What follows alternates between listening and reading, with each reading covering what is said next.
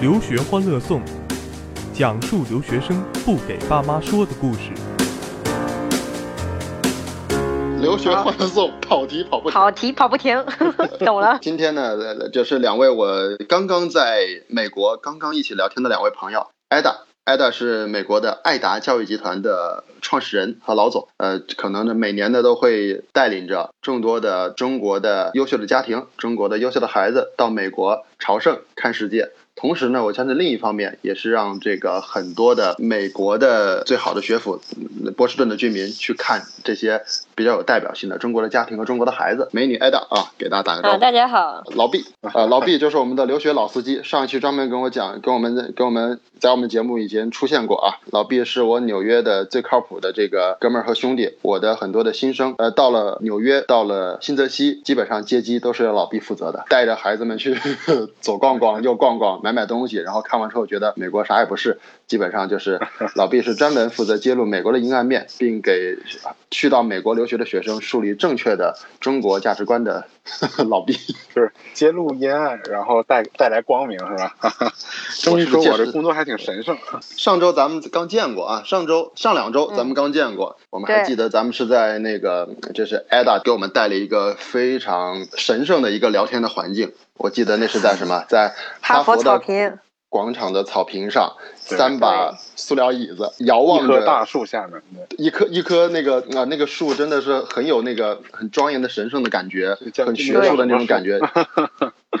我们不去研究那个树是什么树，但是远远处是什么？远处是一个嘈杂的一个人群，然后再往然后看看人群的中间是个什么？是一个是一个塑像，雕塑一个是一个是一个雕铜像塑。啊，那个对铜像最闪光的就是它的左脚，对，亮啊了，都被摸亮了。然后就发现远处我们看着那边嘈杂的一个人群，看着围着围着那个最神圣的一个美国，不是美国吧，应该是在中国人心中美国最神圣的那个雕像，可以摸得着的最神圣的那个，雕像。它是哈佛的标志性建筑物。咱们那天咱们那天的聊天的环境，我觉得是相当的很让我回味的，就是远看远望着那个朝圣的人群，我们在旁边聊着我们的很大声音聊着我们的中文是吧？周围的人竟然都听得懂，过来看我们，因为全是中国人。对，啊，呃，那种感觉特别好玩。啊，那那天艾达教个教了我一招，叫做跟哈佛照相最忌讳的是什么？摸那个脚。对，因为因为因为那个本科生毕业了都会在那铜像上面尿尿。咱们这个节目最大的一个中国学生爱走的一个误区，没错，这也是一个传统。哈佛有三个传统嘛，一个是本科生毕业有三个传统，一大家都知道裸奔对吧？第二就是在那铜像上面尿尿，然后第三的话是在图书馆，这个就不好说了。聪明，哎，嗯，咱们这个节目这么快就把哈佛拉下神坛了吗？其实我很好奇啊，就是因为前两天我还我还给我呃给我自己家孩子照张相，那正好在国内的一个大学，我家里沈阳那边一个大学，那个大学有一个塑像是孔夫子，然后我孩子在孔夫子那儿停了一会儿，哎，很奇特，停了了一会儿，我得我得给他拍了个照，不尿什么尿，就是在在那停了一会儿，我得给照了个照片儿。然后我就觉得，突然看到那个，我就我就也是在那个时候，我才想起来说，刚刚我才经历了，刚刚在美国，我才看见了那个情景，实际上是一种在哈佛的一种来自于中国的一种东东方的一种老的这种尊师重教的传统，但是跑到哈佛里去拜的是洋人。他有这种感觉，我当时才有这种，才会把这个话题印在脑海里，觉得很奇妙。在中国的孔夫子，在中国大学的孔夫子，只有我孩子路过了没事干，在那看了一眼。可是夏天的哈佛大学门前围的竟然全是中国学生，而且中国学生岁数应该都不大吧？对，哈佛就是七八月份都基本上都是游客吧，都是像中国学子都想来哈佛看看，毕竟它是世界第一名校嘛。嗯，对啊，所有人都想过来看看，朝拜一下，就像你所说的。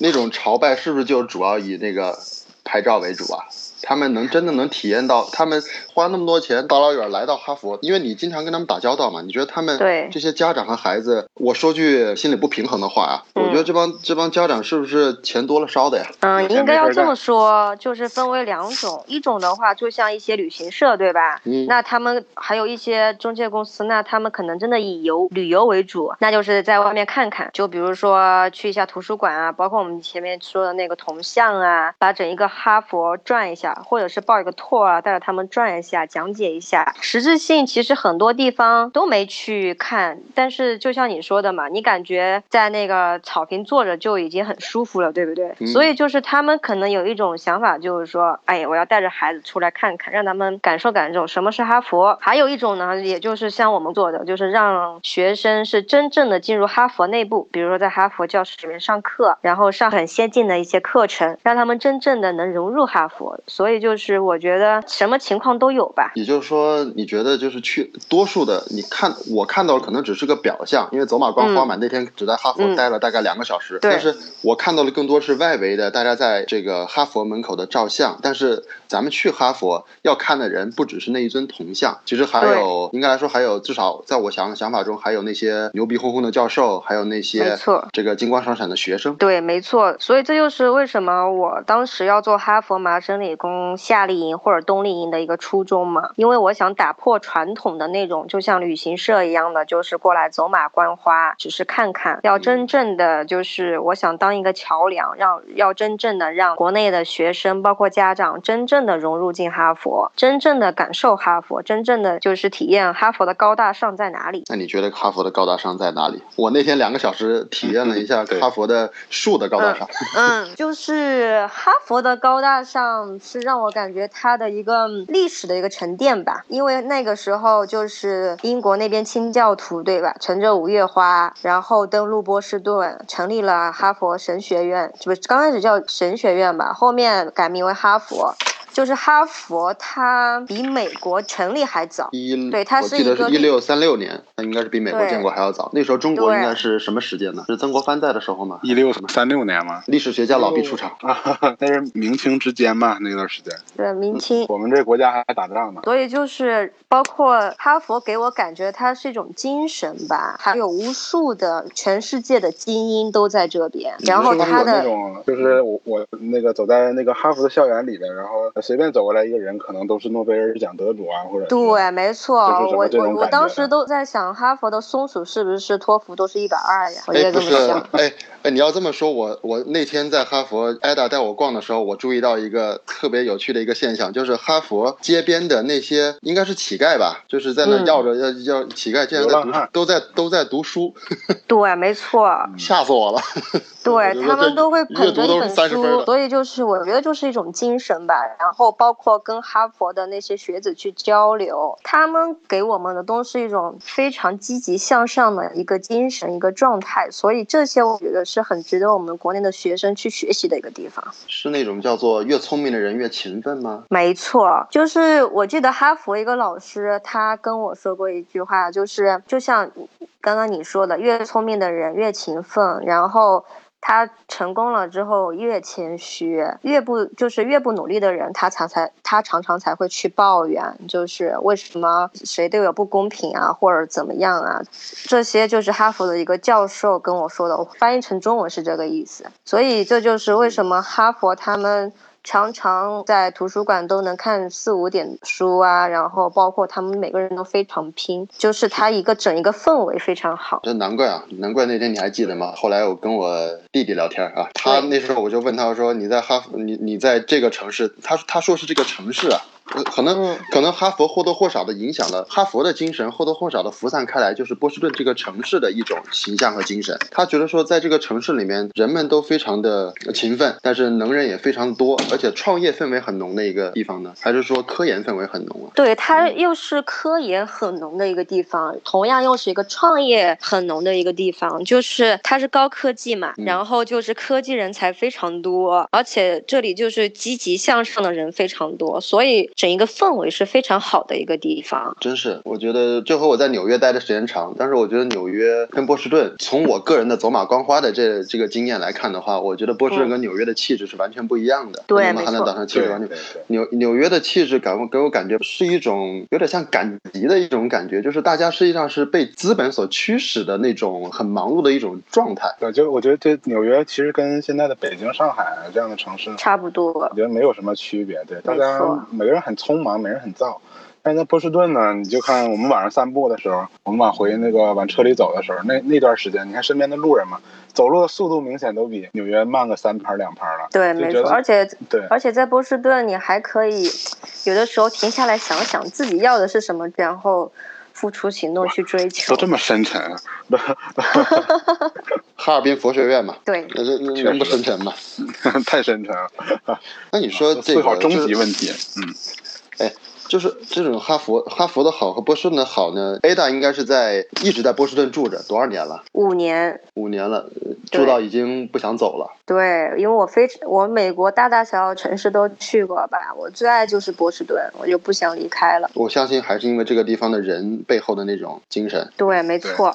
因为我见到你的时候，我跟老毕其实背后都议论过你啊，然后跟你聊完之后议论过你说，是吗？这这这这个妹妹太狠了，这个这个这个就是就是那种越聪明越勤奋，实际上是从你一个人上面就能看出来，加上你背后的这个城市，慢慢的发现整个的哈佛，整个的波士顿，我能接触到的那些人。我就会发现，普遍都有这样的一种气质和特点，然后这是这是让我觉得说，这是我在东、中国的东三省看不到的一种气质和精神，这就叫 好吓人！啊这句话说完好吓人。这个东这个就叫什么？不是一家人不进一家门。这个东西，你你可以说是那个波士顿选择了挨打，也可以说挨打选择了波士顿，就是因为他们他人和整个城市的气质是是合的。嗯我觉得挨打给我的印象就是他喜欢创业，波士顿第一句就说喜欢创业对对对，然后我我后面接了一句说，我喜欢待着，然后然后就没法聊了。因为因为我感觉波士顿给我的感觉就是你不努力，如果你在原地踏步，那你就在退后。哦，真对，真有这种就感觉。是因为、嗯对，因为所有人都在每天都很拼、很积极的，包括像我身边很多人，他们有一些比我更拼，他直接住在办公室了。像有一些创业的人，吃睡嗯全在办公室，然后就是你看看你身边的人都这么拼，包括我的团队里面就有一些哈佛博士嘛，他们就是做实验啊，就每天都泡在实验室里面，然后有一些还还要去，就是比如说跟着我一起创业，对不对？所以我就看着人家都这么拼，人家已经这么优秀了，还这么拼，那我有什么资格就是在这里待着闲着或者在玩呢？艾达，你说你团队中嗯很多的、很多的这个就是来自于哈佛的一些博士啊什么的，对，哎，我有一个很好奇的问题啊，这个团队好、好管吗？怎么说呢？它有好管的地方，也有不好管的地方。好管的地方在于就是大家都比较互补，比较有粘性；嗯不好管的地方呢，就是大家都比较有自己的想法。你是不是因为这个这个节目怕被他们听到，所以不敢下狠手说呀？还没有，开始绝对不会拆台了。听到也没关系。对开始开台，有的时候他们个性很鲜明嘛，对吧？特别是这些都是智商很高的，包括智商比我高那么多的人，那你要管理他们，其实是不太容易的一件事情。是不是更多的时候管理他们斗智斗只是勇是不是要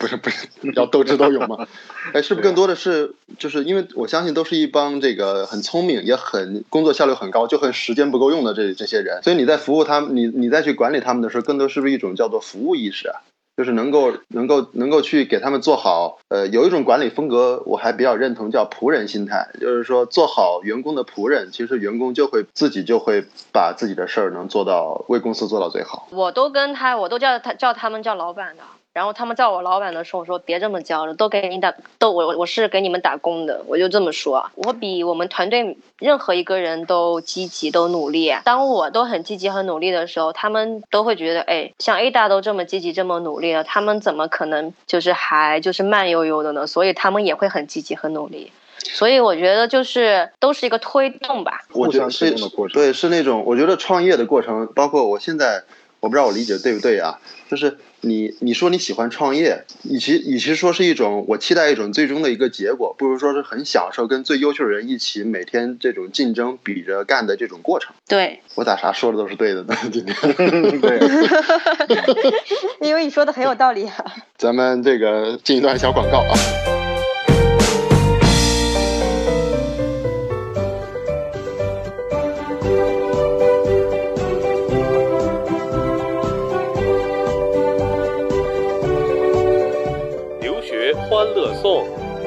讲述留学生不给爸妈说的故事。浙江温州，浙江温州最大皮革厂江南皮革厂倒闭了，王八蛋老板黄鹤吃喝嫖赌欠下三点五个亿，带着他的小姨子去听留学欢乐颂。咱们广告回来啊，艾达，你我还是还是很尖锐的去玩问一些拆台的问题啊。嗯，你觉得咱们中国的孩子到了哈佛去，呃，嗯凭着一般来说也就待个一周两周，对吧？嗯你觉得这一周两周，那个孩子们到底能有多大的改变？是能够有一种学术精神，还是说说能搞到一点什么贵族的气质，还是说，嗯呃，还是说顶多就是个面子工程啊？呃，就是我做的这些哈佛、麻省理工夏令营嘛，嗯然后从家长那边的反馈，包括孩子给我的反馈，最终因为我们每一期夏令营结束最后最后一天是闭营仪式嘛，我都会问一下孩子的感受，包括让他们就是回答一些问题。我个人觉得他们给我最大的一个反馈就是他们有了目标，这也是学生家长最欣慰的。就是基本上来参加过我们哈佛、麻省理工夏令营的学生，都跟我说：“Ada，我要考哈佛；Ada，我要我要考麻省理工。”然后他们会说：“我们在国内的时候还不怎么努力，常常喜欢贪玩，但是来了美国之后，看到就是这么优秀的哈佛的学生，像本科生、研究生、博士生，他们已经这么优秀了，还依旧的这么努力。”所以他们觉得自己还不够努力，这是呃我感受到就是啊、学生给我最欣慰的一个地方吧，他们就会有自己的一些想法了。你觉得哈佛和你，你你就你刚说提到两个学校，哈佛、麻省理工啊，我不是嗯特别了解啊，就是这两个嗯学校，呃，会给学生他们他们有什么样不同的风格吗？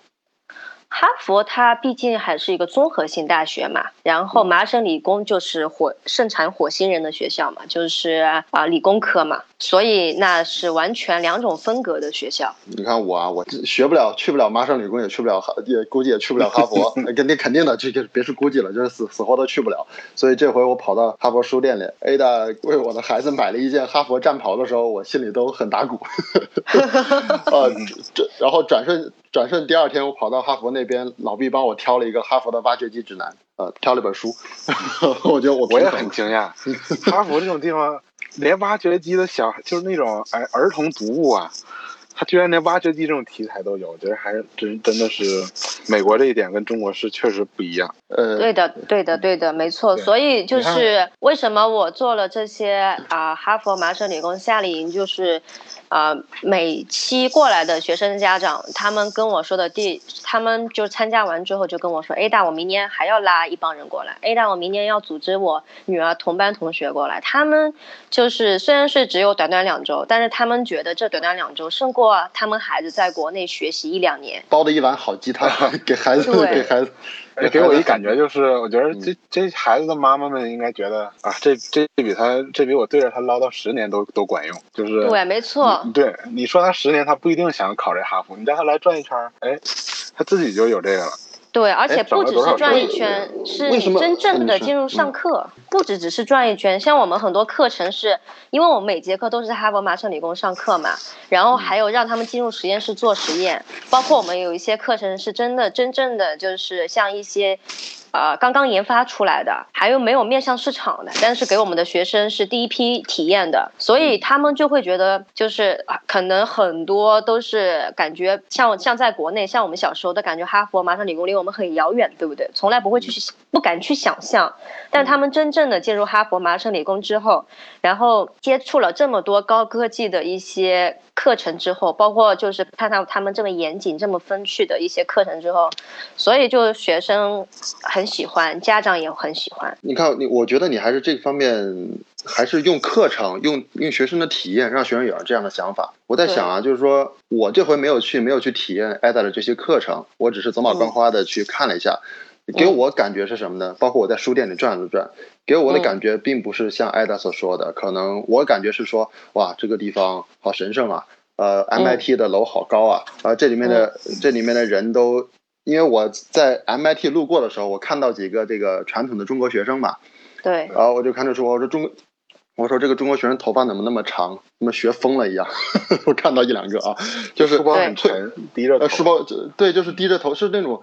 看起来就是像一个呃很 nerdy 的感觉。然后嗯当时那种观感会让我觉得说，OK，那那我跟 MIT 肯定不是一类人啊，哈佛这边哇都高大上，肯定也不是。嗯，也就是说，其实如果只是在外围的照相，或者只是在校园里闲逛，是体会不到嗯这个大学跟你的距离的。相反，有可能会增加这种距离，增加一些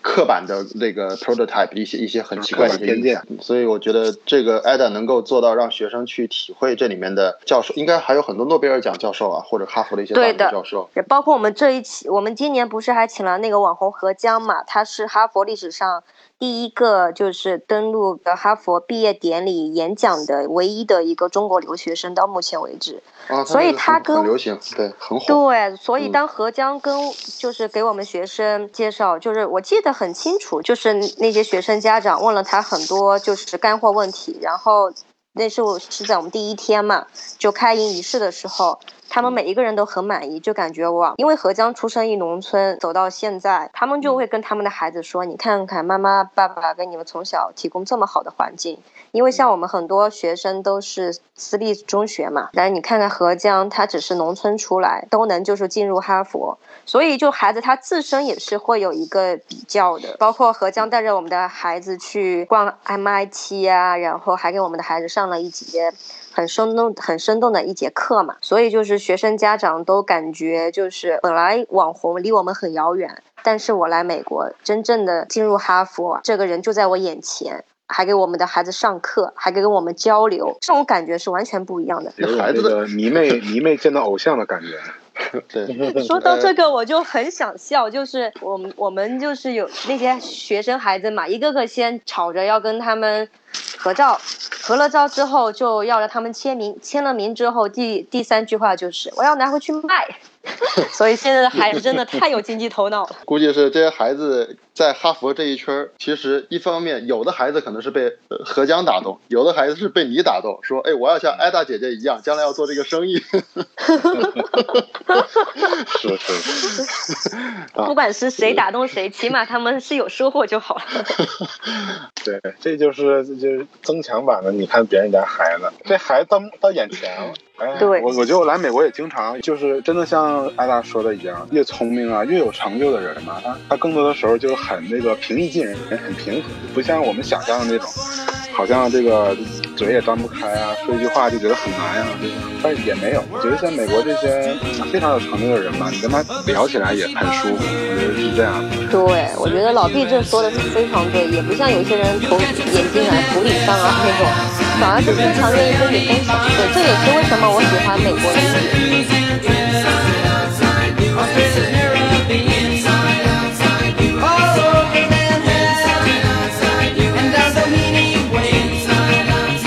Everybody's got surfing, surfing USA. 啊，留学欢乐颂，我每天都有听，哪两位俩待着去？里面讲的全都是留学生的事儿。哎，我打你俩八点半，你信不信？留学欢乐颂，不跟爸妈说的故事。